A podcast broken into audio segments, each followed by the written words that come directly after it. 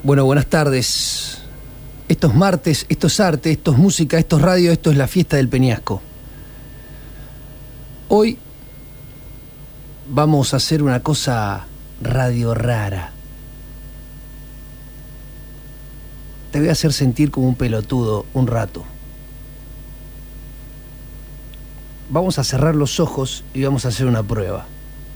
Sí, vamos a cerrar los ojos. Si tenés ganas lo haces, si no tenés ganas no lo haces.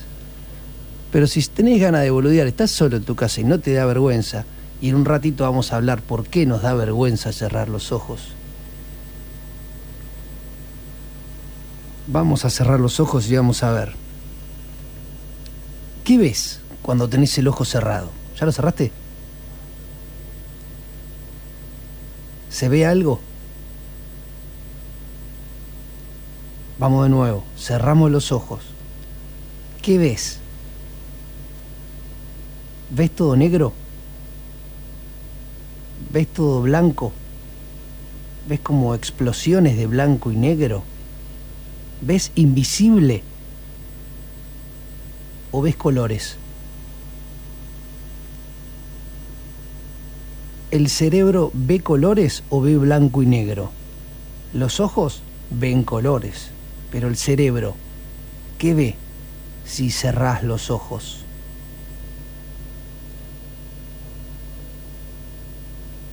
Si decidir sería sí o no, sería blanco o negro. Entonces, ¿hay escala de grises? Hoy, psicología daltónica, percepciones, emociones, colores relacionados con valores.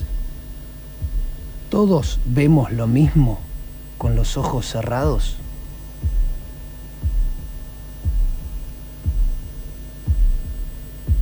¿Qué ves? Si cerrás los ojos.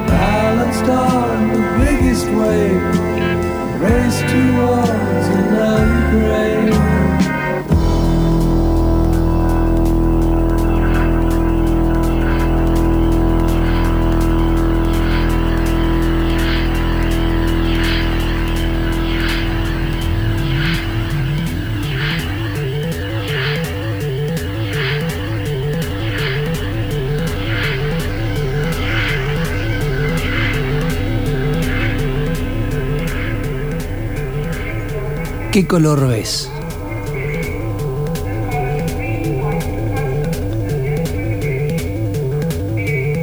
¿Llegaste a ver algún color? Ahora mismo, ¿qué color ves?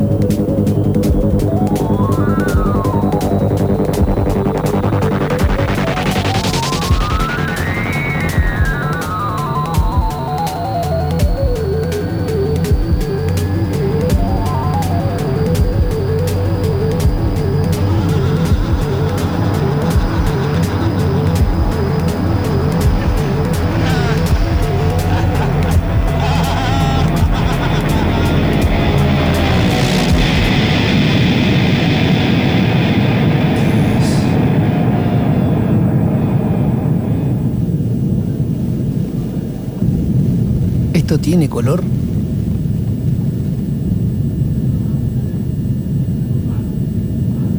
¿Esto tiene alguna tonalidad dentro de un color? ¿O esto es blanco o negro?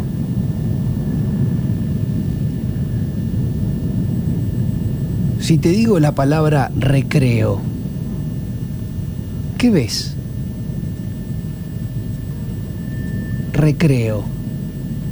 ¿Tiene color? Si te digo timbre, ¿tiene color?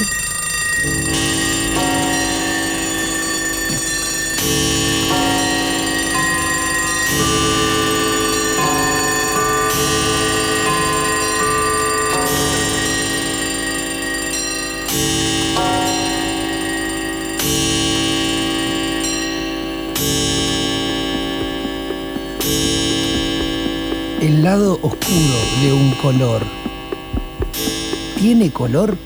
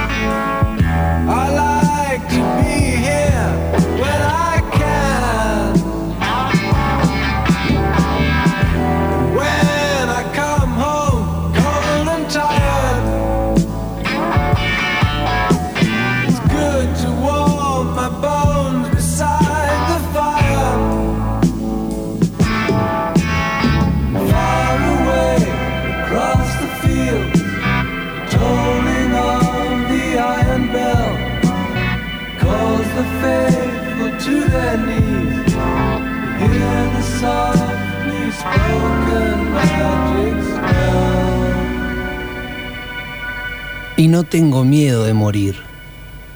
Cualquier momento está bien. No me importa. ¿Por qué debería tener miedo de morir? No hay razón para ello. Tenés que irte en algún momento.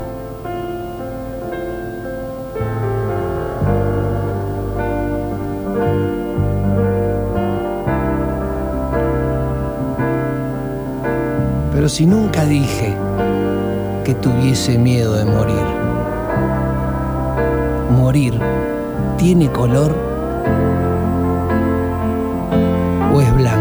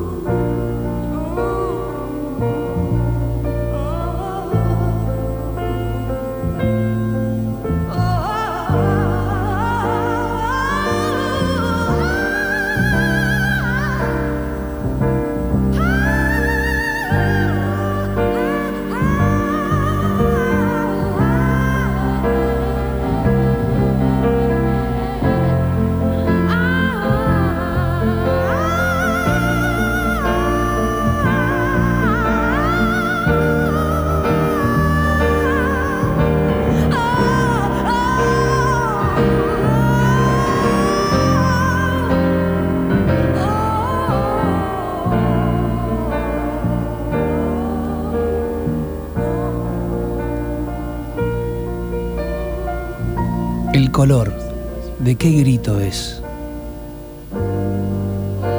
El grito. ¿De qué color es?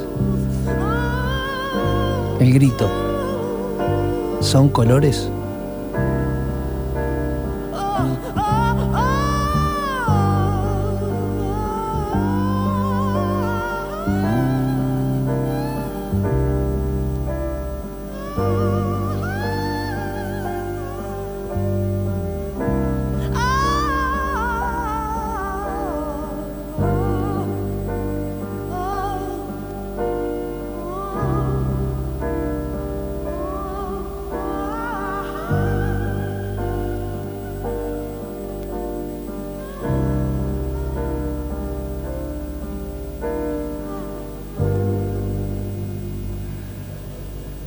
La guita, ¿de qué color es?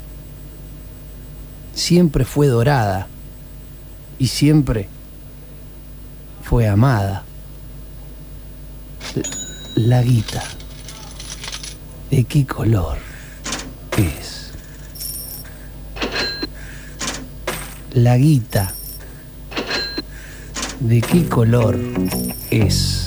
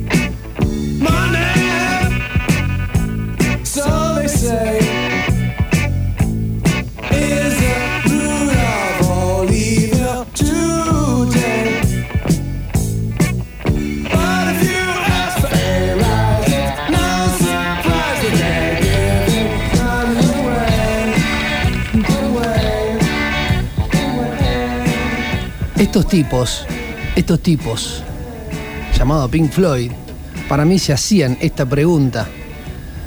Porque la tapa es un triángulo blanco y negro con colores en el otro lado.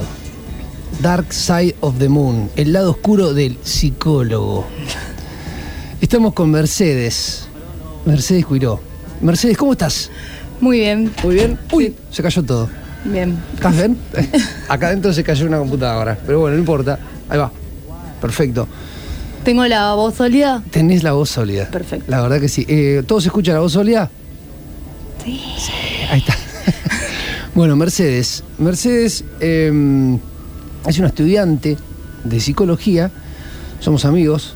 Entonces eh, empezamos a hablar de que queríamos hacer un programa juntos. Entonces, a veces nos tomamos unas birras, nos tomamos un vino y empezamos a charlar sobre el, el lado oscuro del psicólogo. O no del psicólogo, sino del cerebro.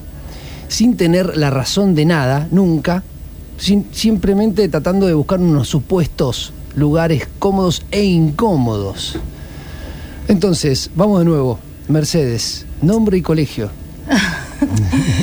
Eh, mi nombre es Mercedes Chiró, soy estudiante de la carrera de psicología acá en la universidad, estoy en cuarto año. Eh, actualmente no estoy cursando porque estoy trabajando de acompañante terapéutica con niños, con niñas, Minions. con minions, yo le digo minions porque andan muy alterados los niños, como los minions.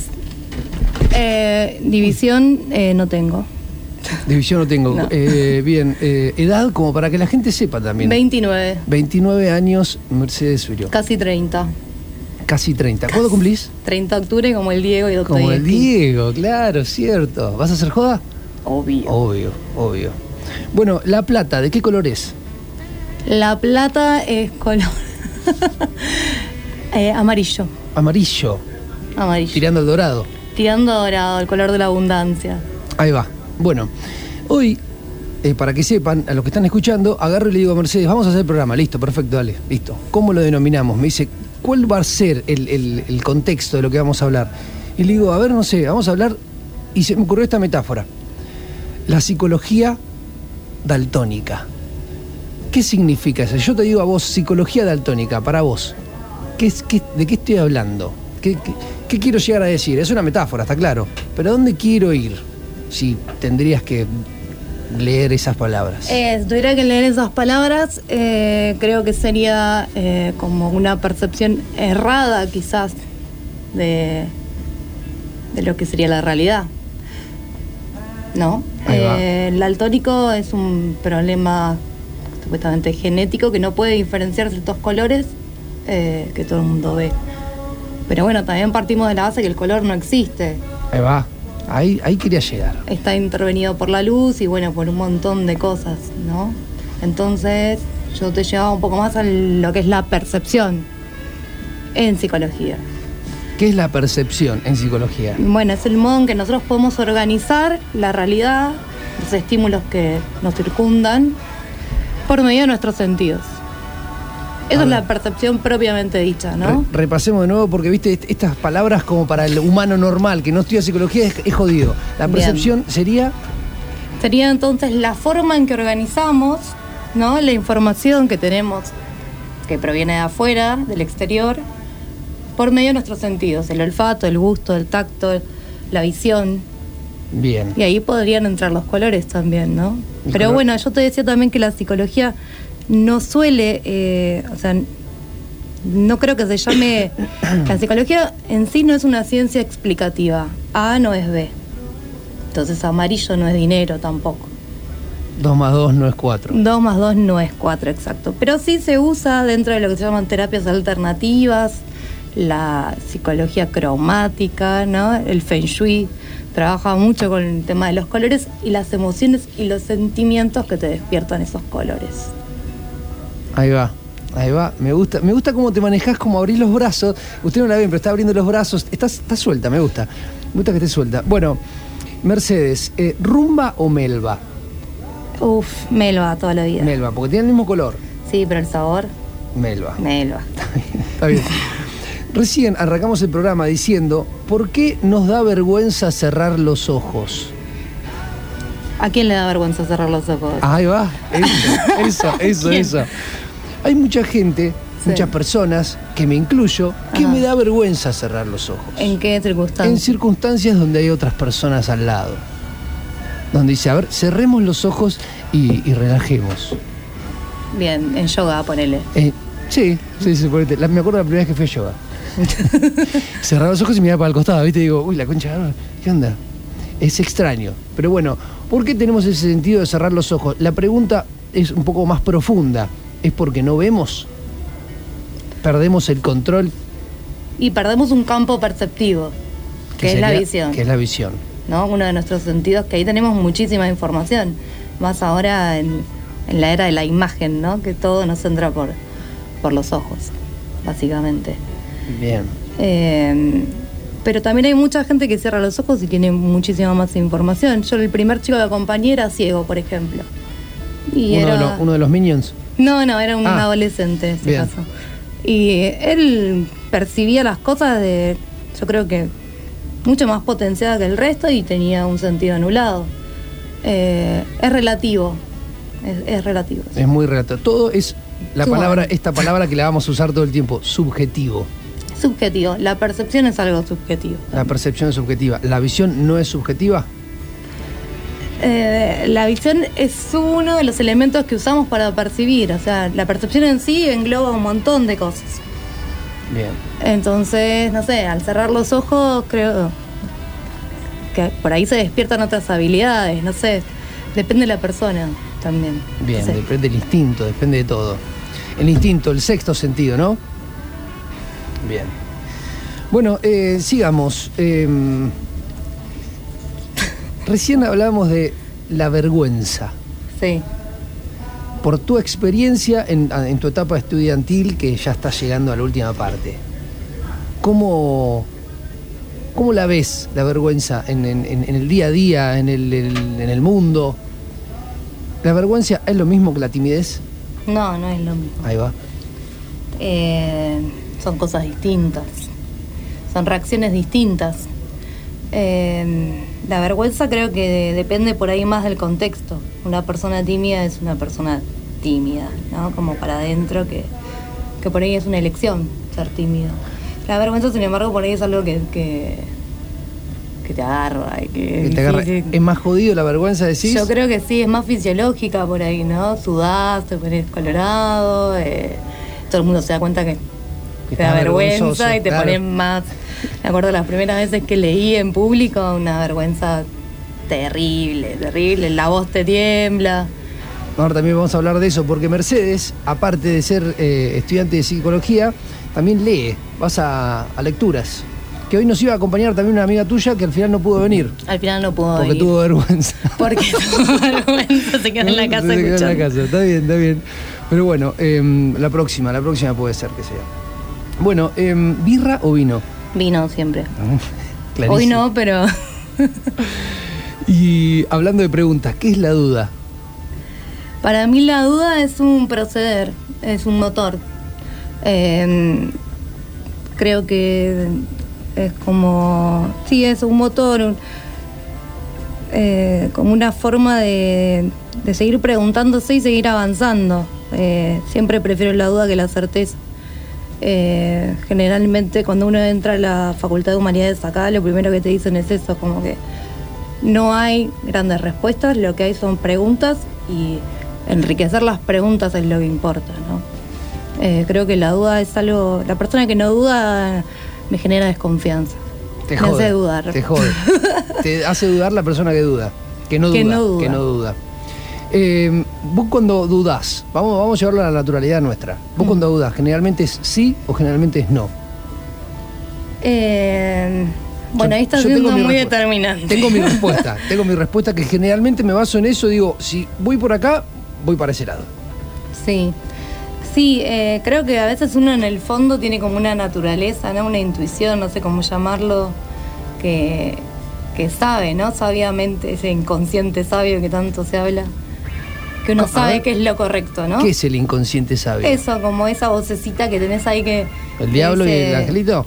Sí, pero en el medio del diablo y el angelito está el inconsciente sabio que te dice, sí, dale, es eso. O no, no es eso. O no, no es eso. Claro. Yo, por ejemplo, cuando dudo, voy a no. Vas a no. Voy a no. Sos por ahí más decidido y cuando dudás es como un freno. Un freno. Claro, cuando digo, "Mm, esto no me cierra. Va, en realidad no es que no me cierra, tengo mis dudas, por el momento no. Les voy a también, y ahora vamos a empezar a hablar un poco más. Mercedes es una estudiante de, de psicología y yo este año arranqué un curso de coaching. Lo contrario. Y vamos a charlar Certezas. de eso. Certezas. bueno, y mm, es eso básicamente. O sea, mi, duda me lleva a no. Me, me- me lleva directamente al no. Pero porque capaz que tengo ese canal. Voy para ahí derechito. Em, no sé qué iba a decir en realidad. Te soy sincero. Cagada Se porque vos estás manejando esto. ¿eh? Sí, se me fue, se me fue. bueno, pero em, nada, te iba a hablar de eso. ¿Qué opinás de las rarezas nuevas que están saliendo a nivel odontolo- eh, ontología? che? Odontología. a nivel psicología. De las rarezas Por ejemplo, nuevas, el coaching. coaching y liderazgo. Bueno, eh, no, no tiene nada que ver con la psicología el coaching. Sí utiliza muchas cosas. Siempre pasó igual que la psicología estuvo eh, rodeada de terapias alternativas, de, bueno, ahora el coaching. Por esto mismo, porque no es una ciencia explicativa, ¿no? Y la gente necesita respuestas, necesita eso, ser práctica, reaccionar, eh, ciertas cosas que la psicología no, no las puede dar. O sea, lo que puede hacer un psicólogo clínicamente es escuchar a un paciente, que el paciente se escuche, organizarlo en su discurso y que él mismo darle las herramientas para que pueda avanzar y encontrar eso que busca. Entonces, todas estas terapias son más efectivas por eso, porque son precisamente eso, efectividad. Eh, no, no me gustan, a mí no me sirven porque te digo, uso la duda como un motor. Hay gente que no se banca la duda o que quiere salir de ese estado y bueno, le va bien. Me jode. Creo que el coaching sirve mucho, por ejemplo, en empresas, coaching y liderazgo, bueno, organizacional, todo eso. Vos sabés más, yo la verdad... No, yo tampoco tengo idea. Ojo, me, me leí mi- mi- mis artículos. Tampoco soy una persona que. Me quedo tocando la viola antes que leer un libro, la verdad. Eso es toda la historia. Pero bueno, en, en el cursito cosas aprendo. A unas boludeces me llevo, ¿viste? A unas frases. Lo importante es si a uno le sirve, sea psicología, cristianismo, coaching. Creo que si a uno le sirve y, y funciona para lo que uno necesita, está bárbaro. Tocas- tocaste el tema justo. El tema de la religión. Por ejemplo, vos estudiaste a Freud toda la vida. sí. Porque vos vas por ahí, psicoanálisis, ¿o no? A mí no me gusta el psicoanálisis, pero acá en la universidad nos forman muchísimo con es hegemónico el psicoanálisis. Por ejemplo, Freud, ¿era católico? No sabes. No, era judío, Era judío.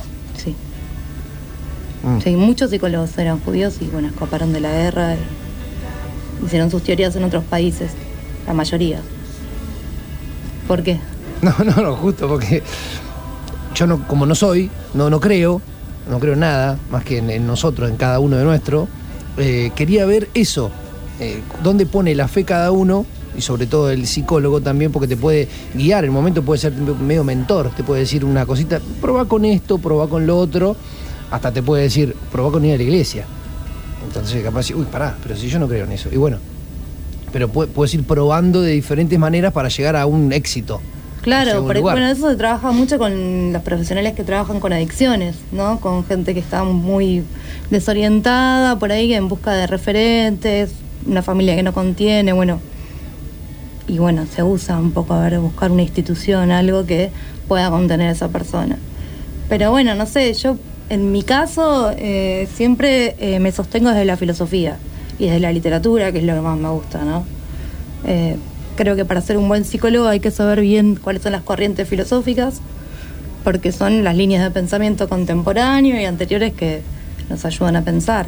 Y la literatura también, la ficción, la poesía, los cuentos, los relatos, las historias de los personajes, es parte de conocer a la gente, al alma humana en general. Hablando de contemporáneo, esta, esta, hay do- dos ramas muy grandes, ¿no? Está el psicoanálisis que es andá allá y empezá a llorar. empezá a llorar como un nene de nuevo, otra vez. O dale, sácalo ahora. Sí, dentro de la psicología, eh, como te digo, no es una ciencia explicativa, entonces es, es una ciencia nueva la psicología y es una casa donde todo, todo está en disputa, ¿no? Eh, al no haber nada claro, todo está en disputa y hay muchas teorías. Está la sistémica, está la cognitiva, está el psicoanálisis, que es la que bueno está más en boga. Después está la Gestalt y hay otras teorías, pero estas son las más fuertes. Son distintas, ¿no? La sistémica trabaja todo lo que tiene que ver con lo vincular, lo familiar, los roles. Eh, lo cognitivo, todos los procesos más basados en el sustrato biológico, neurológico, la composición química del cerebro, y bueno, ciertas cosas más duras, digamos. Y el psicoanálisis que pinta más el divague y bueno, tiene una interpretación desarrollada por Freud, Lacan y un montón de monstruos. Sexo. ¿No? Y bueno, sí, tiene Vamos una teoría ahí. sexual muy fuerte que... Sí, sí. Se puede decir que Freud y, es, y esa rama sería la, la rama más para tocar un punto eh, X, eh, sería la rama más machista dentro de lo que sería la, la parte de, de- de la psicología. Sí, eh, es un eh, en mi opinión es sumamente machista, claramente, es una teoría falocéntrica, ¿no? Donde la mujer está constituida por una falta que es no tener pene, básicamente. Básicamente es eso, sí, me Un acuerdo. agujero, tenemos un agujero acá entre las piernas. Increíble, increíble, Increíble. señores. Esto aprendemos en la sí, Universidad sí, de. Maratón. Y me gusta que, que- que todo esto lo, lo- lo digas, lo digas con esa manera. Claro, la mujer tiene un agujero, el hombre no tiene agujero y tiene una prolongación. Entonces hace como más poderoso al hombre, en esta rama de la psicología estamos hablando, ¿sí? Más poderoso al hombre porque tiene una prolongación. ¿Es esa la, la, la- lo que vos leíste y leíste y sacás una Es determinada... un poco más profundo que esto, ¿no? Porque eh, Freud, bueno, hace toda una teoría sexual que empieza desde la niñez, cuando descubre que la sexualidad empieza desde la infancia. Entonces va a decir que los, los nenes cuando empiezan a ver la diferencia sexual, ¿no? De que el nene tiene y la nena no. Ahí comenzaría, ¿no? La, la teoría falocéntrica. Entonces la nena quiere tener eso que piensa que le va a crecer, pero nunca le crece. Claro, y ahí empieza todo, todo su baje, ¿no? ¿Por qué no tengo? por qué no tengo, por qué me falta y cómo reintegro este, este producto, ¿no? Por medio de un hijo, un hijo varón.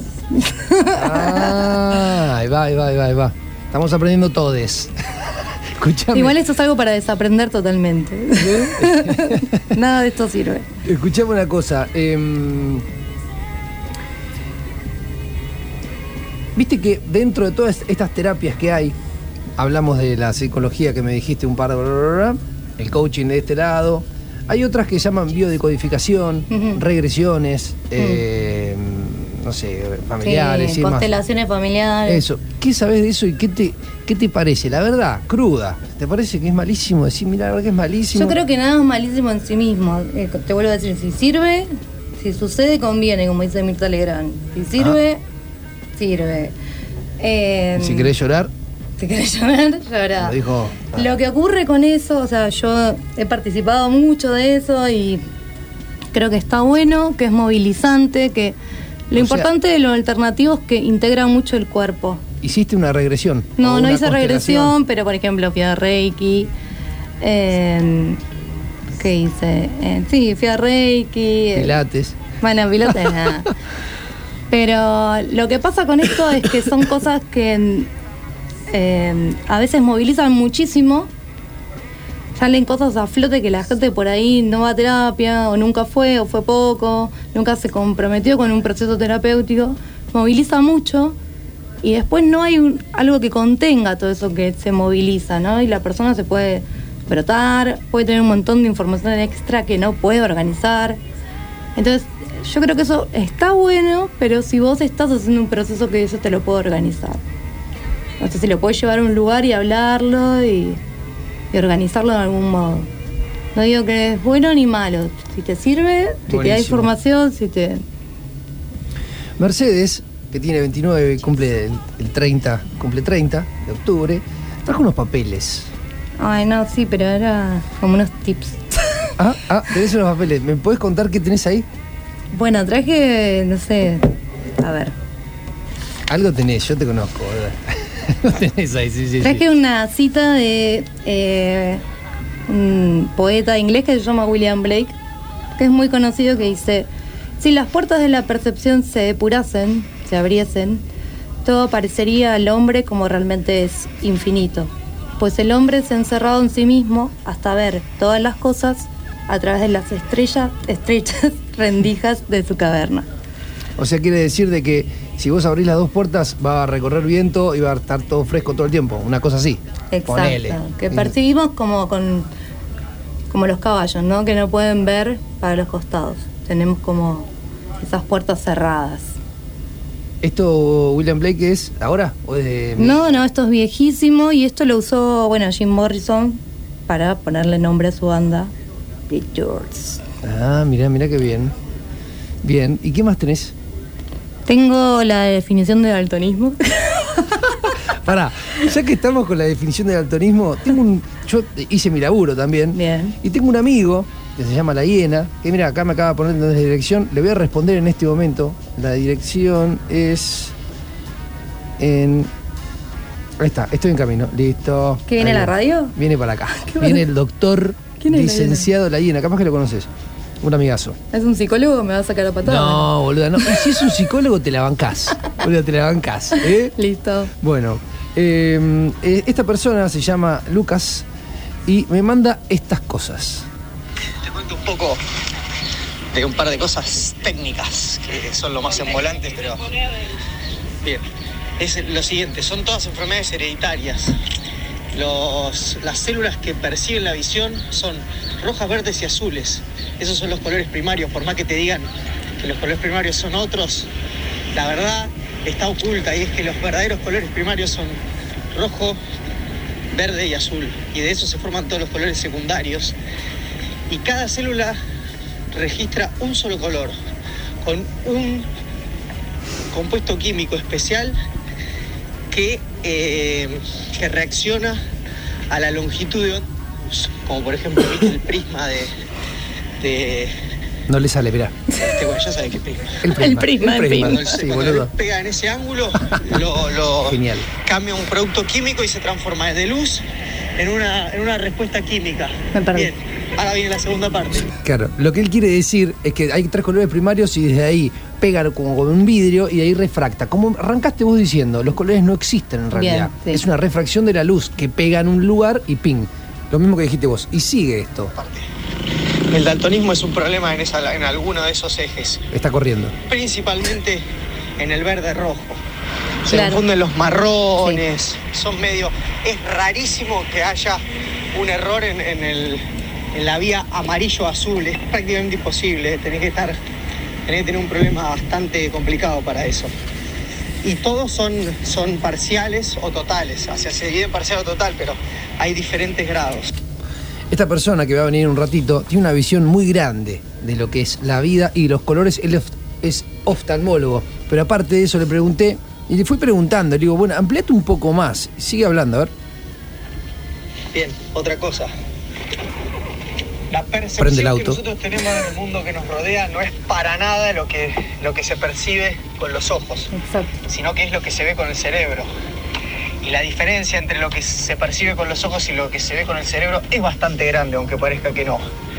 Primero, solo dentro de la retina hay como mínimo tres mecanismos de, eh, de tratamiento de la imagen. Uno lo que hace es, eh, uno lo que hace es estimular un- una célula en el medio e inhibir todas las del costado, así aumenta el contraste. Después, este, también lo que se hace es, hay algunas otras células que hacen que se estimulen las células de alrededor, es un quilombo esa parte, pero bueno, hay, hay una serie de estímulos y contraestímulos.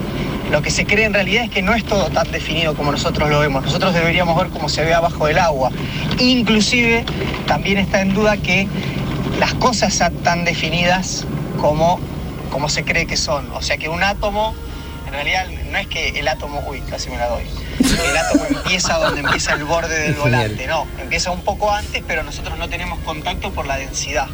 Ahí va, ¿ves? Eh, y después, otra cosa, en el próximo envío para Es lo que quiere decir es eso. Es como que no, no sé si la realidad es lo que vemos. es otra cosa. Y si es real, nos vamos a poner re profundos, re contra profundos, que eso, para, para eso creo que nací, porque soy hombre. Tengo falo. La Claro. visión también está sumamente modificada por todo lo que son temas hormonales, principalmente, principalmente por el estrógeno, este, que hace que las mujeres en, especial vean diferente. Lo que pasa es que no sé, no sé cómo percibirán, porque yo no tengo ni idea, pero este, perciben diferente según la carga hormonal que tengan. Y después tanto las vías de asociación del cerebro, porque por ejemplo hay algunas células que detectan, no son muy específicas para detectar contrastes, pero son buenas para detectar movimiento y posición, por ejemplo. Entonces con esa información y se con esa información se junta con las células que detectan los colores, que son más específicas para eso, y se forma toda la imagen. Pero en realidad, si vos tenés un problema en las vías, de, o sea, en la asociación del cerebro, podés ver sumamente alterado y sumamente diferente a lo que vos concebís como una visión normal. Ahí va. Él sigue explicando porque él estudia y a- a- labura con eso. Y el último mensaje, son todos largos, pero son todos constructivos. vámonos. Claro, claro. Yo como, vení- como vi que venía por ese lado, yo traté de darte un marco del cual se pueda comenzar a, a- a- a hacer lo que vos querías hacer. O sea, vos querías hacer una perspectiva daltónica. Eso. Porque sería en realidad claro. O sea, ¿cómo hacemos para ponernos de acuerdo entre vos y yo de decir que los dos vemos verde el verde? Y bueno, eso es prácticamente imposible. Eh, y además, en esto de la visión o, o también de, por ejemplo, de cómo vos te sentís, cómo estás químicamente, ya te cambia completamente cómo vos ves, percibís las cosas, cómo lees. Es, este, me parece muy bueno el tema. Bueno, pues yo por eso te di una parte más que nada eh, Clínica. científica, si la quisieras ver de esa manera, para explicarte cómo lo que vos ves en realidad no tiene nada que ver con lo que vos percibís con la vista. O sea, es un, es un, es un, un, ¿cómo decir? A ver, ¿cómo explicarte? Es como eh, que, que el, ¿cómo se llamaba ese, ese jugo de limón?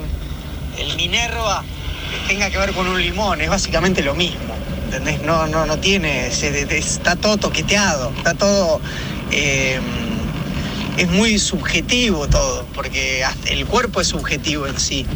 Y así que bueno, sí es un, es un buen tema, boludo. Y lo del Diego en, en gimnasia, sí, obviamente. Eso va a llevar más de una birra. No, porque- que decirte porque hay muchas aristas en ese punto. Vos sabés cómo es esto. Le conté que eh, tenemos que charlar, juntarnos a tomar una birra y hablar del Diego en gimnasia, ¿viste? Entonces, sí, bueno, sí, tenemos para una noche entera hablar de. de- de- Un programa aparte. No, olvídate, el Diego en gimnasia es una locura. Él es de gimnasia, por eso. Yo cuando venía para acá venía escuchando la radio y había un imitador del Diego muy bueno. boludo. Buenísimo. Buenísimo. Eh, pero ¿qué, de- qué- qué hacía? Eh, ¿El Diego, el- el Diego hoy o el Diego siempre? No, el Diego hoy, el Diego hoy. el Diego hoy no, no decía nada. y balbuceaba, ¿viste? Lo que- No, está bueno lo que decía él, es, es verdad, lo dijo con los términos exactos. Eh, el cerebro nuestro tiene distintas áreas y actúa de una forma multimodal, o sea, todas las áreas se relacionan y organizan lo que decimos que es la percepción, ¿no? Por medio de los sentidos y bueno, to- toda esta corteza cerebral, digamos, está cableada y arma algo. Entonces, como dice él, es muy subjetivo, depende de las hormonas, de nuestra composición química, de nuestra alimentación, de un montón de cosas. Hoy, por ejemplo, con mi hermana, eh, le, le estábamos boludeando, laburo con mi hermana, vos no sabes, y agarré y le digo, si yo te digo a vos psicología daltónica, ¿qué me decís? ¿Eh? Me dice, ¿qué estás haciendo, boludo? Estaba haciendo un huevo frito, ¿viste? ¿Eh? A mediodía. ¿Cómo? No, boludo, escúchame, a la tarde voy a hacer un programa de psicología daltónica. Le, mm, y me dice, no, yo qué sé, le digo, y me dice, ¿qué, qué, qué querés decir? Mira, por ejemplo, no sé, cerrás los ojos y ves algo, lo, como arrancaba el programa, ¿de qué, qué ves, qué, qué no ves con los ojos abiertos? Por ejemplo, le digo, ¿este color qué es? Y le, le señalo la alarma que se prendía. Y estaba mi sobrina, me dice, rojo. Dice mi sobrina. Y le digo, sí, bueno, o puede ser verde claro, verde claro, eh, eh, rojo clarito, naranjita, o sea, puede tener un par de- de tintes ese mismo color. Lo que pasa capaz que la mujer ve más, por ejemplo, y ahí vamos a analizar lo que sería entre la mujer y el hombre. Es generalmente el hombre dice, no, eso es rojo, eso es negro, eso es verde, y se terminó. Y la mujer ve otras cosas más, que lo acaba de explicar el doctor. Acá. Lo acaba de explicar el doctor, sí. eh, yo que- la verdad que mucho de eso no lo sé. Yo tampoco. Aún siendo mujer, no lo no sé. Eh, pero puede ser que eh, por una composición hormonal, que nosotros tenemos más estrógeno, esto suceda totalmente. Yo lo que sí sé es que las mujeres tenemos, por ejemplo, eh, más capacidad de reconocer emociones en otros, más empatía. Eso sí está, Claro. digamos, psicológicamente comprobado. Comprobado. Eh, sí. Por ejemplo, hoy también ot- otra pelotez. Le digo, yo voy a decir una palabra y ustedes me dicen qué color ven. Bien. Primero lo digo a mi hermana. ¿Cierro los ojos o lo digo abierto? No, no, con ojo abierto. Es- me está, está haciendo el huevo frito, mi hermana, ¿no? Sigue con el Ah, huevo con frito. hermana. Y le digo, nacimiento. ¿Llegó la hiena? Acá está, pasá, hijo. Ahí llegó el doctor. Si te digo nacimiento, ella me dice celeste, amarillito. Hola, ¿qué tal? ¿Cómo va? Bien. Ahí está. Sí, señor. Agarrate. Ah, está re complicada, pobre. Ayuda, doctor. Che, Una agarrate, radio escuchas, agarrate están un- en dos eh, Ah, cuartos diferentes. Sí, agarrate un vaso Esto es terrible. o agarrate del pico. O de acá. Bueno, ahí Yo tenés. te sirvo. Hola, ¿qué tal? ¿Qué ¿Cómo tal? Eh, eh, nombre y colegio. Lucas Borghi, soy los refuerzos acá para Sí, doctor, estoy Bien, ¿eh? titubeando. ¿Me No, bien, bien, bien. Sí, ¿Estuve sí, bien? venía. ¿Estuve Sí, mal? Estuviste bien. Tenemos dos Bueno, profesionales, eh, Lucas Borghi, un oftalmólogo y una casi Me llamo el silencio ahora. Ah, sí, se, llama, es- ah, sí, se llama el silencio hoy en día. Eh, ¿Qué haces. Marcelo? Bien. Bien, amiga. Estás en una pecera. Estoy en la piscina, estoy del otro lado. ¿Qué ¿Me escuchás bien o no? Sí, bro. Ahí va. Che, hijito, eh, hablemos del Diego y el gimnasia. No, No, me voy, chicos. Dame un estrógeno me punto, subió, me dame voy. un punto. Ah, Por favor, no gana el Diego. Para ¿eh? agarrar de la esperanza, para No, que gana- la llama de la esperanza comience. No gana. Pero Mal, vos, nos vos sos de argentinos en realidad. y No, te hiciste yo- de gimnasia. No, pues fue así. Paréntesis, yo- paréntesis. Vamos sigamos, paréntesis. sigamos, sigamos. No, tenemos que hablar y tenemos la birra de por medio. Tenemos No, que hablar no, del Diego. no, no. Dale, dale. Eh, a gimnasia yo cuando vivía en La Plata eh, íbamos mucho a la cancha. Íbamos durante años y años, nos juntábamos con otros amigos, íbamos a ver la reserva y la, y la primera de gimnasia. ¿No llegaste a ser médico ya- de la reserva? Sí, yo Claro. trabajé, la fila del club. Me acuerdo. Sí, hice un par de viajes. Eh, era médico de Mendoza, por ejemplo, de Mesa. Mesa que más aplauda. Mesa Ah. el que llevó la selección. Sí, Eh, claro, sí, no, olvídate. eh, Lo- Vos lo mágica. Ah, Bueno, doctor, eh, seguimos hablando. Le estaba comentando de que en realidad, hoy a mi hermana le digo, si te digo nacimiento, mi hermana me dice amarillo, rosita, me dice. ¿Qué te pasó? ¿Qué me pasó? Y si le digo. El sábado había una barra y quise hacerme el Iron Man. Y me quedaron unos cho- Mirá cómo me quedaron los ¿Qué brazos. te pasó, boludo? Tengo los codos mucho más gruesos de todos los brazos. Estás, es estás que raro. había- me junté a comer con una gente que tiene veintipico de años. No, esta gente Y, joven entré no y sirve. dije, no, ¿y sabes cuál era mi pensamiento después de la tercera cerveza? Yo puedo como ellos. Tengo que bancar el honor de la gente de, de 35 para arriba. Lo banqué, pero no puedo estirar el brazo. Estás re Estoy loco, deforme. Este brazo de acá, en, en tu- Este, en tu este. derecho lo veo Mirá, raro. Lo veo No, rarísimo. ¿no? bueno, Bueno, y le digo a mi hermana, ¿qué color ves el nacimiento? Me dice amarillito, Amarillito. rosita, te juro, amarillito y rosita. Se está escuchando ahora, se va a reír. Y le digo a Fernanda, la, eh, la- la que trabaja con nosotros, una amiga nuestra, y me dice, yo veo oscuro, me dice. Ah, bueno, entonces son dos, Abortera, seguro que es abortera. dos, dos percepciones diferentes de la misma eh, concepción, se puede decir, del nacimiento. Uno ve capaz que algo más alegre y otro ve algo un poquito más oscuro. No sé por qué.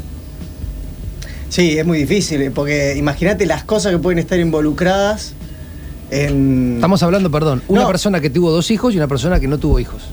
No, pero igual, creo yo. Ponelo así como está. Ahí está. Ahí está, Eso. bien. No toques. Igual, no, igual eh, el hecho de un nacimiento para una persona está compuesto de un montón de vivencias, no solo de sus hijos, sino de los hijos del resto, de las ideas que tiene del nacimiento, muchas cosas. Entonces es muy Una difícil que sí, es muy difícil que dos personas te- piensen lo mismo. Bien. Es difícil. Yo, por ejemplo, tengo un amigo que tuvo el hijo, nació en la casa. Y cuando la mamá de mi hija quería tener el hijo en casa, le dije, perfecto, nos mudamos, ponemos el domicilio en el hospital.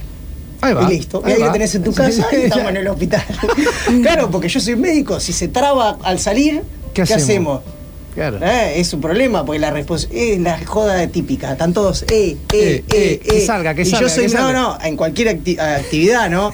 Que un- involucre pirotecnia, todas esas cosas. Hay hey, un médico. hey, y yo soy el médico. O sea, en el momento que explota la, sí, el- sí. la cara de uno, todos se vuelven a mirarme a mí. ¿Qué Eh, hacemos con estos dedos? Yo me anticipo y digo, no. Claro, claro. Eh, ortiva, sí, bueno.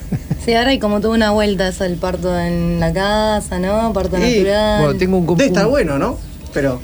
Un amigo que vive en Ibiza que hizo toda la historia dentro de la, de la bañadera, tum, lo salió, pum, uh, qué bueno salió, uy, algo así, che, me siento mal al otro día. Chao, che. mal. Claro, tenía la placenta Él, de él no hubiese importado. Ah,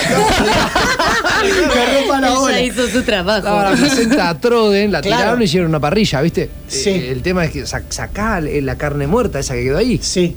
Eh, ¿Pero bueno. qué? ¿No la habían Qué sacado? No, claro, ¿Que él, se olvidaron de sacar la placenta? él sacó al, al- ser humano ¿Y la placenta? y está acá adentro. ¿Y el alumbramiento que se piensa que es? Y bueno, por eso, a eso es lo que voy. Es vos porque Una ignorancia, uno suicida. Pero va. claro, porque vos lo tenés incorporado. Hablemos de la incorporación, Mercedes. La incorporación de. de- de- que no sabía que venía con placenta. Claro, él- No, pero ese tipo es un. eh, está- está- lo- ¿Se la jugó? No, ni se informó. Claro. Eso lo que pasa es que hace que la gente que lo hace y se preocupa y todo, después le digan, no, o sea, le, Oye, le resta credibilidad, claro. Claro. Porque el tipo no sabía que venía el bebé y el otro pedazo. Exactamente. ¿O no? Eh, sí, no sé. Yo ni- no sé. Eh, me, me acordé que hace poco fui a una jornada que hubo de mujeres en, en la facultad y había una expositora chilena que hablaba del tema del parto doméstico y toda esta vuelta que hay de medio, para mí es medio ne- neo hippie, ¿no? Como eh, esto de no, no ir a una institución, el hospital, la medicalización, todo el maltrato que hay a las embarazadas. Y, y ella hablaba de algo que estaba bueno, pero para mí era como medio romántico, el hecho de las parteras antes, que trabajaban con la fuerza de la mujer, de la embarazada, ¿no? Y era eso como de una mujer ayudando a parir a otra mujer, ¿no? Como ese trabajo, esa fuerza que se perdió porque, bueno, ahora se Por medicalizó por guita, por higiene y por cosas prácticas, como dice el doctor, Sí. que es totalmente lógico y No, por entendible. favor, no me llames. el doctor. Bueno. El no, pero doctor- otro, otro de mis argumentos, otro de mis argumentos era qué lindo el parto en la casa. Sí, bueno, recordemos que en esa eh. época la muerte del neonatal era creo que de uno en tres, suponete, zafaban, Claro, y de la claro, madre una en diez también. Claro. Ah, o sea, Caían. pero como vivíamos 30 años o 40, era... Ahora con la medicina, Ahora que vivís con 80 los fármacos. Y- Sí, todo el vivís un poco que menos hay y un poco más. ¿no? Todo el No, negocio. y es, neo hippie porque. Porque hay gente que por ahí después es- es- viene la onda y lo frivoliza, pero hay gente que realmente piensa eso y que trabaja para eso, o sea que se informa todo y hay gente que lo, lo debe hacer bien. Sí. Es una pena que ellos que lo hacen bien tengan que tolerar que un tipo que no quiero criticar a tu amigo, pero que tiene un hijo y no sabe que viene con placenta Sí. y es un peligro, casi mata a la mujer. Sí, hay En mucha mi- desinformación. ¿entendés lo que te digo? Ese tipo va en cana. Sí. Si, che, tuviste un parto natural, sí. Sacaste el pibe, ah, listo, se terminó. Y evidentemente si te agarra uno que más o menos te pregunta dos cosas, te hacen un problema. Cambiando de tema, estuve chusmeando también, boludeando, y estuve hablando, a, a mí me, me- me jode un poco la- el tema de la nostalgia. La palabra nostalgia me toca. No te gusta. Me jode, no, no, no, me gusta, pero me jode. O no sea, te gusta. Sí, o sea, O sea, me- si yo te jodo, no, no te gusta, vos no Me te. nostalgia. no, pero ¿por qué? Claro, o sea, escucho una canción Sí, y digo, ah, este tema, y me lleva a ese lugar, sí. ¿no? Bien, ahora me lleva a ese lugar, pero ese lugar era bueno, en este caso, nostalgia es bueno. Mm. Bien, me lleva a ese lugar, bueno, digo, bueno, entonces la pasé bien. Pero ¿qué pasa si la pasé mal? En mi caso la pasé bien. Yo escucho una canción y me hace acordar a esta persona y digo, qué guay, qué bien, qué cagada, o qué, qué pasó. Ahora, si me pasa, si me voy para mal, Pero se llama, se sigue llamando nostalgia. no sé. Y la pregunta es esta: si lo busco otra vez ese tema y lo vengo a buscar, ¿cómo se llama eso? Morbo. Eso. Ah, ahí va.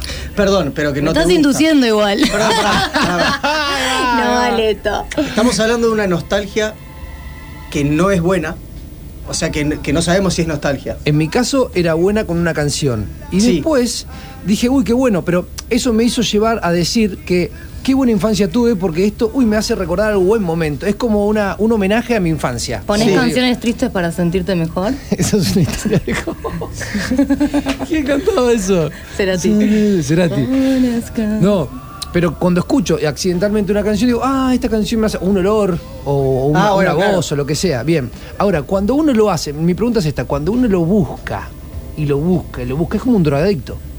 Eh, o, que, o sea que vos obtenés el gozo El de gozo. anhelar una eh, situación que ya no es. Que ya no es y que la pasaste bien o mal. Y generalmente sí. para mí es mal. Mal. O sea Ese- que- eso es lo que no me cierra. Que vas a buscar, por eso, vas a ese lugar que está mal. Como un drogadicto. Perdón, pará, pará, vamos de vuelta. ¿El recuerdo es bueno o es malo? En mi caso fue bueno, pero te, te puse un ejemplo. Pero puede ser malo. Puede ser malo, claro. Bueno, si vas a un recuerdo malo, te- estás en un problema porque encima que la realidad no es lo suficientemente buena como para quedarte, te vas a uno malo. Cagaste. O sea, estás. Mirá las fotos de cuando estuviste en Disney, algo así. Entonces, la diferencia entre morbo y Suba. nostalgia sería. Yo creo que la nostalgia no, no es mala en sí misma, o sea, no sé. Para mí la, eh, la nostalgia está buena. Porque si Claro, no. es revivir un momento pasado, qué sé yo. Por ejemplo, el psicópata, ¿tiene nostalgia? No, no pero para, estás haciendo un salpicadito. Una cosa. Para, me encanta, ir a- me encanta ir a la parte yo más oscura del yo cerebro. Camino, ¿eh? Ahí yo, camino. quiero ir. Yo trabajo con, un- con una persona que se llama Germán, Y es nostálgico. que el otro día no. Pero ¿sabes lo que, ¿sabes lo que le pasó a él? Que, que estuvo muy bueno. Tuvo nostalgia por el presente. O sea, hablando de las hijas y no sé qué, dice que esta situación que le está viviendo, que los padres, bueno, que justo el padre después falleció, pero estaba vivo, que las hijas eran chicas y estaban creciendo y estaban en una etapa buenísima, y él lo que le pasó es que tenía nostalgia en el presente, lo que lo emocionaba un montón, porque generalmente la nostalgia es una, algo ya pasado, es una sensación muy reconfortante de algo que pasó. Bueno, Bueno, eso es felicidad, ¿no? Eh, como un poco más. Bueno, eh, eh, no, vamos a llamarle nostalgia. eh, Al toque. Claro, ¿cómo decirte? Antes de que pase. Por ejemplo, Está bueno eso. te, igual. te- te voy a decir una cosa. Leyendo, averiguando de nostalgia, leí esto. El pasado debería ser usado como trampolín, no como un sillón. Claro, eso es. Entonces, Exactamente eh, eso, no sirve quedarse para, ahí. claro, para lanzarte, para construir, para reinvertarte, no para acomodarse. El pasado es una idealización mentirosa. Algo era buenísimo para recordar lo malo y mata lo escondido. Y lo mismo con las drogas, porque no, no me Por eso. bardees a las drogas. O sea, la- las drogas son paraísos artificiales, lugares donde uno se relaja, qué sé yo, Pero y por, sigue, por ¿no? experiencia previa. A eso es lo que voy. Exacto. Por- porque si vos no la probaste y Exacto. quedaste como, ¿qué es esto? Uy, qué bueno que estuvo. Hace 10 minutos estaba buenísimo. Voy hace 10 minutos atrás. Es la máquina del tiempo la droga. A eso es lo que Ah, voy. sí. Para mí, como la nostalgia es como una droga. Que la podés volver a consolidar. Lo que pasa es que buscarla, no- buscar eso que te produce felicidad o que te produjo una sensación agradable y luego te produce nostalgia, tiene una etapa. Tiene, Tiene un momento, no lo- si vos lo llegás a encontrar de vuelta, como vos cambiaste, no va a ser el mismo momento. Vas a arruinar ese. eh, no, no, no, no está ahí. No está en tu. re- eh, no- está asociado a tu, a tu emoción. No podemos beber dos veces agua de un mismo río.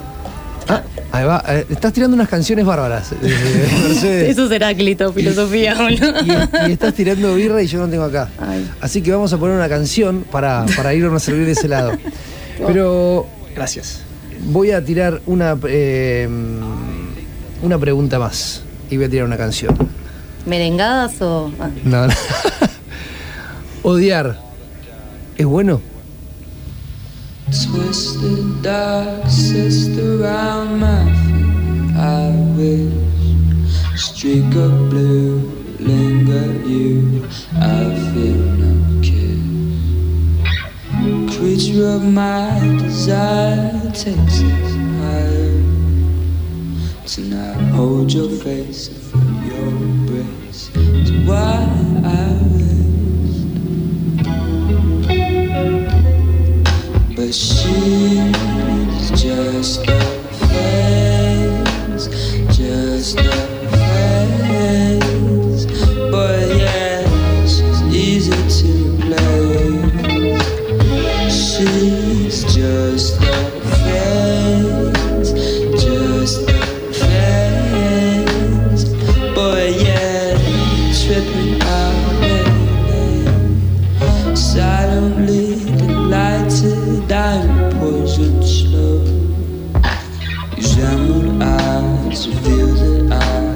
to let her go. Bleeding out my reasons till the bed reaches the ceiling. A flock of you flutters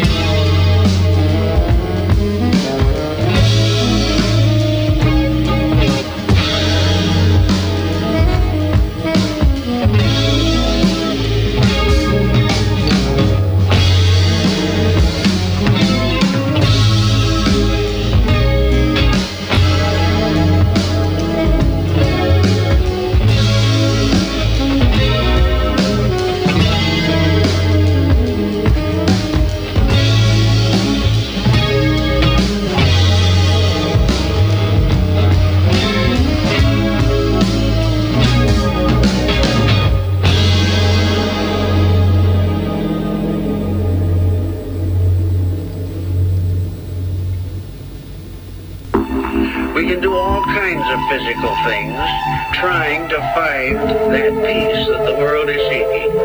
But it will still be elusive because everything that is physical is transitory. And the only thing that is not transitory in man is his own soul.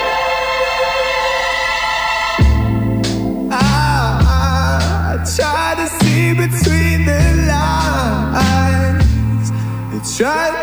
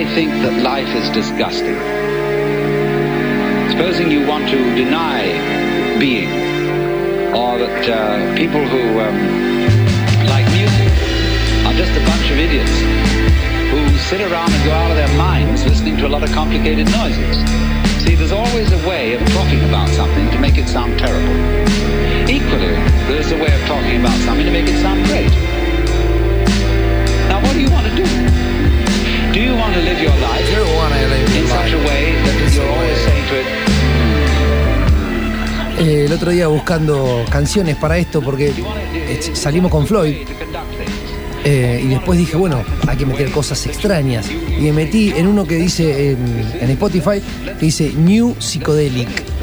Y encontré esto- toda esta música de borde de piscina para, para- para suicidarse sin agua, está claro, Claro ¿no? sí. Eh, y me encantó. Esto se llama Yellow Days, o día- días amarillos, como para meter un poco más.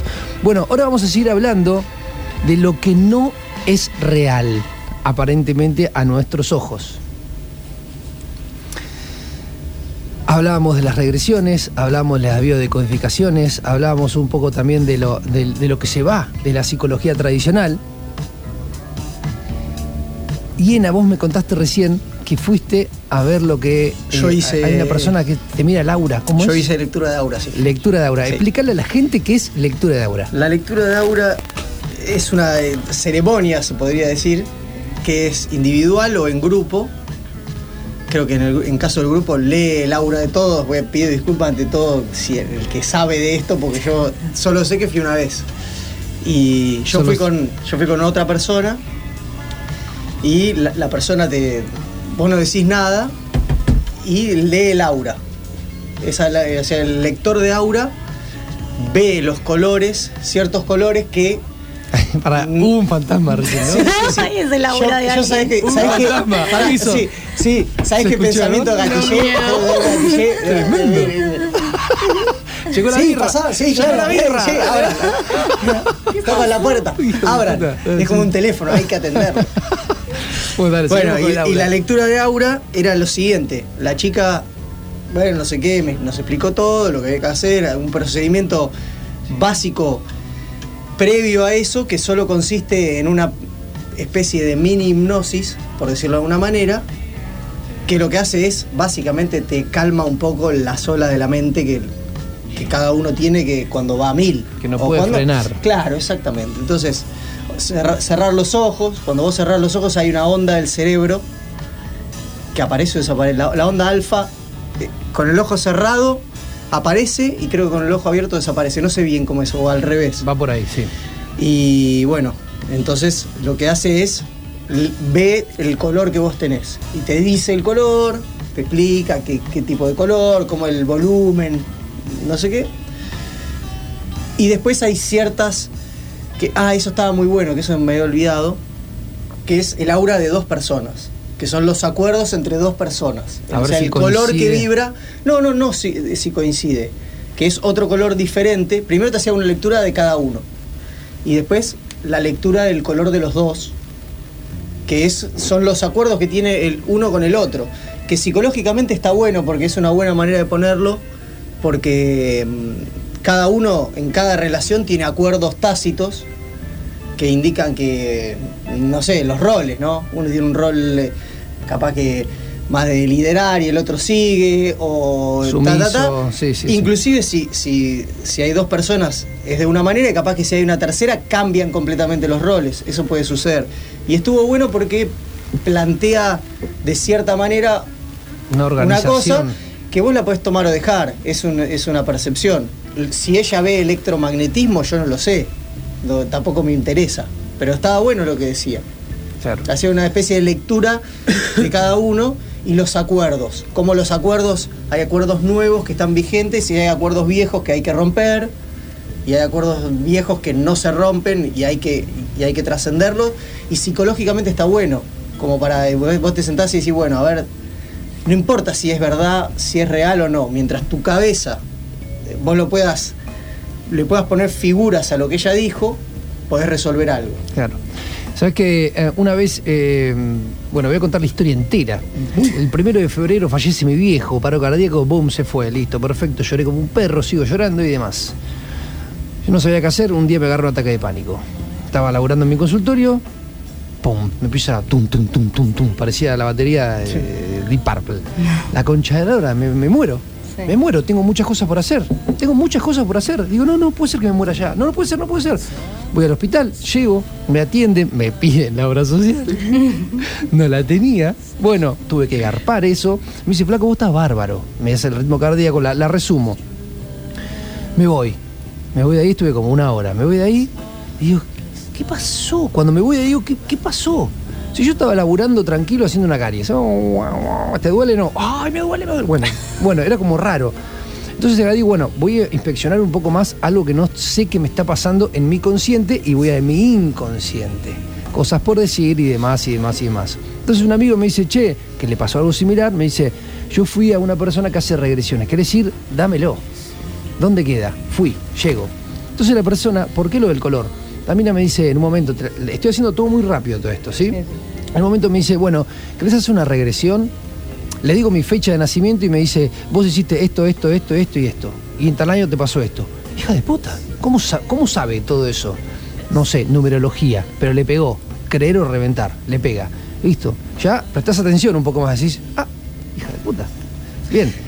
Sí. Es muy loco que eh, las terapéuticas o esas cosas dependan de la credibilidad De que uno. obtiene la otra persona por adivinar ciertas cosas. Por pegarle. ¿Entendés? Porque si ella no le hubiese pegado nada, decir, Me "Mm, levanto y me voy", claro. Y, y bueno, Pero le pegó a todas. Bien. Te juro, era el Diego pegándole tiros libres. Todas, todas al ángulo. Bien. Entonces en un momento agarra y me dice, ¿querés hacer una regresión? ¿Queda en vos o no?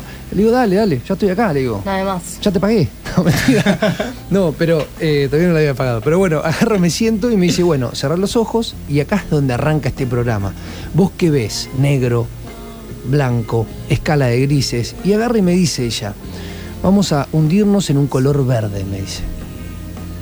Y nos vamos a ir en ese color. Ese color lo estás viendo y de repente viene hacia vos y ese color pasa tu línea de los ojos y va hasta atrás. Nunca vi el verde. Nunca lo llegué a ver. Me dice, ¿lo ves? No. Le digo, bueno, ahora vamos a seguir con ese color verde y insistía en el color verde. No tengo color verde. no había verde. No había, en ese momento no había verde. Y me decía, y dale, y dale. Y yo con ganas de llegar a ese color verde, con ganas de llegar a un lugar. Y nunca llegué a ningún lugar. Y a lo último, bueno, llegué a una cosa que me la voy a quedar para mí mismo. Pero eh, lo que quiero llegar a decir es, ella, por lo que quería llegarme a decir, es hay que ver un color y desde ahí pasa la tela, va para atrás y desde ahí aparece algo. Y quería llegar a aparecer algo que nunca llegó a aparecer y apareció otra cosa que fue peor. Pero no importa, eso, repito, lo quedo para mí. Claro. Lo que quiero decir es, ¿hay color en, en el ojo cerrado? Hay, hay, hay, en- o sea, el cerebro, la pregunta es esta, en el- lo que sería la psicología daltónica, ¿hay un color al ojo cerrado? ¿Es real que hay un color o no hay nada? Como dijiste vos, Diana, ¿percibimos colores por el haz de luz? ¿Cómo es? Mirá. Todos. Eh, esto es hablar sin saber. No, eh, el estamos color- todos hablando no, sin lo, que saber. vos, lo que vos estás diciendo del color, capaz que lo que a mí más cercano me pasó a eso es cuando hacía meditación en un momento Claro, que. yo me estaba que- acordando de la- Claro.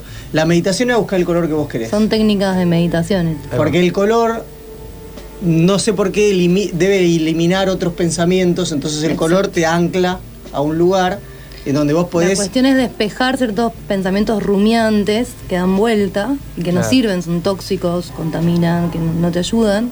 Entonces, concentrar, haces con lo mismo que yo te diga, imagínate una ola en el mar.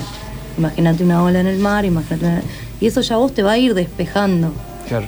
para que salgan otras cosas que salieron, de hecho. Y hablando, sí, hablando No. de esas, sí, dale. Dale de vos.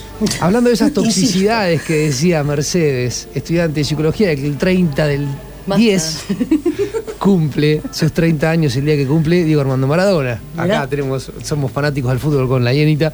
Bueno, em, el odio, ¿hace bien? ¿Otra vez? Sí, no, no, porque no lo respondimos. Transforma tu No odio para el bien común. ¿Hace bien? Sí. Me hace- encantó. Sí hace bien. Me igual. quedo con esa. Vicente Luis, un poeta muy bueno. Me quedo con esa. Yo tengo un amigo que dice que, y que la historia también lo comprueba, que el amor puede unir a muchas personas, pero el odio en común une como nada. Exacto. Grandes Eso revoluciones. ¿Sabes Sí, que sí. con Mercedes un día tuvimos una discusión, ¿te acordás? ¿Cuál de todos? tuvimos una buena. Sí. Una buena que nos terminamos autoechando nosotros de nuestros lugares. No, yo estaba en tu casa y te dije, che, me voy y me pediste un taxi. Sí. bueno, fuera de eso, pero charla- estamos charlando de la vida y de ese momento yo te quiero un poco más. Te voy a ser sincero. Cookie. es que en realidad es eso. En ese momento, es más, ¿te acordás que en las redes te dejé seguir? Sí, sí, sí, no, no. y cuando la empiezo a seguir de nuevo me dice, me dejaste de seguir, porro. Me dice, digo, bueno, sí, es un ¿qué? acto. ¿Qué querés? Es un acto de desprecio a cuenta, porque recién se da cuenta cuando volvés a Claro, seguir. claro, claro. entonces- Pero eh, renueva. a- ¿Qué quiero llegar a decir con esto? Esto es radio de verdad. O sea, vamos a hablar de la verdad. Mm, Estamos en pelotas todos juntos. Eh, te odié en ese momento y a partir de ese momento dije, pero ¿por qué? Por una situación que fue una pelotudez que charlamos, yo qué sé, estábamos en pedo capaz y Sí. charlamos dos o tres boludeces. De política. De política. sí. No, no. Yo me pongo muy enfática. Bueno, y, y a partir de ese momento generó una mejor empatía hablando de- del odio. Desde el odio se construye capaz, Sí. o capaz que nunca más. Sí, yo Pero- creo que más se construye desde el amor, o sea, el amor es mucho más complejo, por ahí, la construcción del amor es algo día a día, ladrillito a ladrillito. Eh, pero bueno, lo bueno del odio es como decir, bueno, esto está, y ya conoces esa faceta. Bueno, ¿no? pero Esa el amor no y- incluye ese odio, porque Claro si yo, me sí. yo te sí, conozco sí. a vos y diplomáticamente me llevo bien, por ejemplo, vamos a decir. Entonces decimos que no, podemos iniciar una relación en la cual cada vez nos queremos más, hacemos cosas, pero hasta que no nos peleamos por primera vez o tenemos una diferencia, realmente no conocemos El lado a la oscuro, otra. sí. Claro. Digo. ¿no? Sí, ¿Puede sí, sí, sí, sí. Sí. Eh, Viste que Mercedes ahí delante de ella tiene unos papelitos. Sí. Saca sus sus machetes, hermosos machetes trajo. Eh, machetitos. ¿Qué más tenés ahí que nos querés dar? Bueno, traje. eh, traje ilusión óptica, emoción, las leyes de la Gestalt, que es una corriente de la psicología que habla de la percepción y cómo organizamos la percepción por medio de un par de leyes. Eh, son esas típicas figuras que son confusas, como, el- no sé, por ejemplo, la figura y el fondo, las sombras, ¿no? ¿Ves acá el Ah, hombre? Sí, sí, sí, sí. sí. Bien. No, veo un, un pibe asesinando una. ¡Ah! Sí, sí, Exacto, sabés que es el modo en que nosotros organizamos nuestra percepción para darle sentido. Son las leyes de proximidad, de Bueno, continuidad, esto es re eh, perceptivo desde el punto de vista fisiológico. visual. dice- y también visual. ah, eso también dice. Claro. Ah, Es pues dice totalmente visual. similitud. Proximidad, continuidad. Por ejemplo, la, la- la tendencia a cerrarlo. ¿no? Por ejemplo, si Claro, vemos un círculo. círculo. O a completar la imagen que Exacto. tiene. Ahí la memoria, los- por eso los niños son tan creativos, porque Exacto. no están condicionados por la... Vos le haces algo y pueden salir con cualquier cosa. Exacto. y vos no. Como dice, hay un libro que habla el, el budismo zen que dice que, que la- el título es A la mente del experto se le presentan pocas posibilidades y a la mente del principiante se le presentan todas. Claro. Porque vos no estás con. Yo no- por ejemplo, en tema radio, yo creo que es la primera vez que hablo en radio. Entonces yo Te no veo sé suelto, qué va a pasar. Re Te veo bien, te veo bien, te veo bien. Te tomaste una birrita, te fuiste un puchito. Bueno, y hablando de lo que sería la emoción, también me metí, investigué un poquito la inteligencia emocional. Ah, eso es muy interesante. Es genial. Es muy interesante. Y ah, desca- de- descato. de- em, descato, ¿no? ¿Cómo se dice? Descarto. Des- no, descarto no, la otra. Ah, rescato. Rescato. Rescato. una, una que leí que decía, que no la tengo acá, no la puedo encontrar en este momento, pero era como que eh, la inteligencia de una persona que es 10 en todo puede ser un pelotudo en la vida. No, es- Básicamente algo No, medio la así. inteligencia emocional sirve Se- para separarla del coeficiente intelectual. Exactamente. Puede, se, se puede enojar todo el tiempo como un pelotudo, todo el tiempo diciendo, pero puede ser un 10 analizando matemática, eh, física, química o lo que sea. Pero se enoja, se enoja o se alegra mucho, va a los picos y nunca llega estando estable en inteligencia emocional. Aplausos. Bravo. No, la, verdad, la verdad que la verdad que estoy, rompiendo. inteligencia emocional. No, la inteligencia estudié- emocional también tiene que ver con poder leer las emociones de los demás.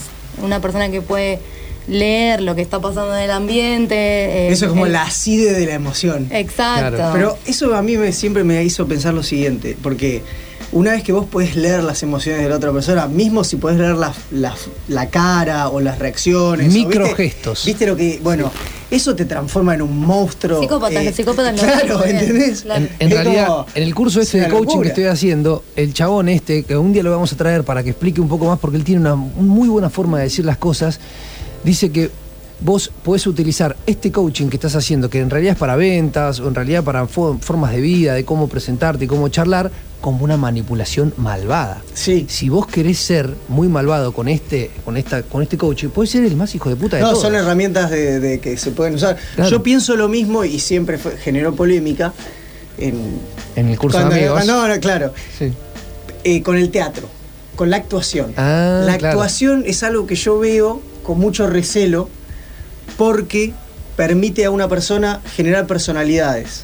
Y Ah. si alguien lo hace muy bien, si usted eh, una vez vi una película que se llama Jim and Andy de, Sí, la eh, de Jim Carrey. la de Jim Carrey. Es genial. Es buenísimo. Es genial. Y el tipo en un momento, después vi un par de notas que hacía y claro, un chiflado completo, o sea, bueno, chiflado completo o como lo quieras ver, decía que su- hasta su personalidad, porque imagínate, ya puede crear cualquier personalidad que se le ocurra. O sea, componiéndola, él genera cualquier personalidad que quiere. Y él terminó diciendo que su personalidad no era él, que él era otra cosa, porque su personalidad está igual de armada claro. que él porque tiene la capacidad de armar cualquiera. Yo apenas armo la mía. y pende de un hilo. Soy como eso, ¿viste? Eso- esos muñequitos que lo apretaba abajo y hacen. Sí, sí. Ay, perdón. y se cae. Está claro, está claro. Pende de un hilo. Sí. Eh, bueno, hoy el, el programa de hoy fue basado, que me parece nos quedamos cortos y lo vamos a repetir algún día, porque la verdad que estaría, y- y sobra una, una persona más ahí adentro, que lo hagamos de a muchos, porque El de coaching. de- el de coach, y el de coaching sí está bueno, sí, sí, la verdad que tiene onda encima, tiene, tiene onda, está, está- está para, va para adelante. Quedan cinco minutos de este, este programa que se fue la fiesta del Peñasco, va todos los martes de 7 a 9, y vamos a hacer algún día otro más, más entre nosotros, charlado de otra manera, y podemos ir a otro lugar y demás. Porque la hiena es doctor, pero tiene mucha profundidad de vida, y la doctora Mercedes, que no es doctora, tiene mucha profundidad de vida, y vamos a hablar un poquito Yo quiero de decir una política. sola cosa más. Borges cuando se estaba por quedar ciego, el tipo, después de todo el proceso de quedarse ciego y todo, lo único que quería el tipo era quedarse ciego. Porque pensaba que cuando se quedaba ciego iba a, a- a- su mente o su percepción de la, de la no visión iba a ser negro. Y fue su peor eh, decepción porque no vio. No era negro. Era un amarillo, no sé qué, y dice Oh, que le rompía las pelotas completamente. Había unas cosas que Claro. pasaban, no lo dejaba ni pensar. Bueno, eh, nos quedan cuatro minutos. Vamos a hacer la pregunta que le hacemos a todos los invitados. Mercedes, un consejo. Un consejo que. Hacé de cuenta que hay una persona de unos 15 años escuchando, formando su personalidad, rebelde.